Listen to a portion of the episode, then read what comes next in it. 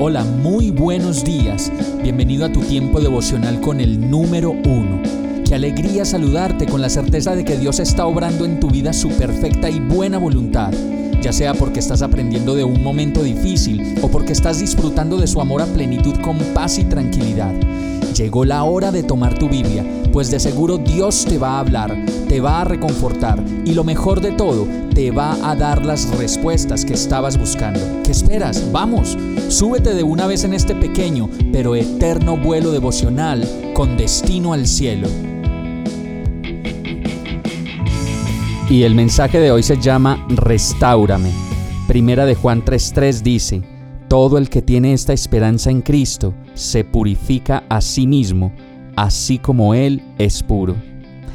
¿Será que yo me estoy quejando mucho?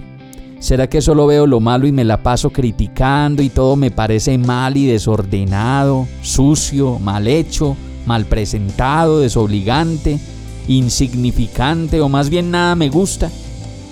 Cuando vemos todas estas cosas, la esperanza se pierde y no la podemos experimentar. Vamos entonces llenando el plato de la vida de impurezas y mugre que a la larga nos va desgastando y nos conduce más bien a la amargura y el resentimiento. Y todas esas cosas salen del corazón, como lo dice Mateo 15, 19, 20.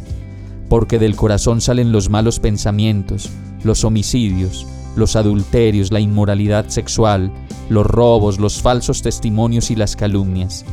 Estas son las cosas que contaminan a la persona y no el comer sin lavarse las manos. Tenemos mucha ropita para lavar y muchas cosas por dejar y cambiar.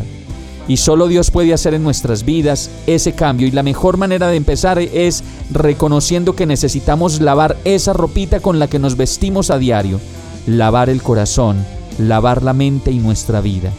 Vamos a orar. Señor, solo tú me conoces Solo tú sabes que necesito renovarme por dentro y por fuera, cambiar mi manera de hablar, cambiar mi manera de ver y de pensar. Purifícame, enséñame y ayúdame a ser una persona diferente. Yo te lo pido en el nombre de Jesús. Amén. Hemos llegado al final de este tiempo con el número uno no te detengas, sigue meditando durante todo tu día en Dios, descansa en Él, suelta los remos y déjate llevar por el viento suave y apacible de su Santo Espíritu. Solo compártelo con quien lo necesite y ames. Hoy, de la mano de Dios, todo será un gran día. Para más información visita nuestra página www.iglesiabierta.com o llámanos al 313-334-0116.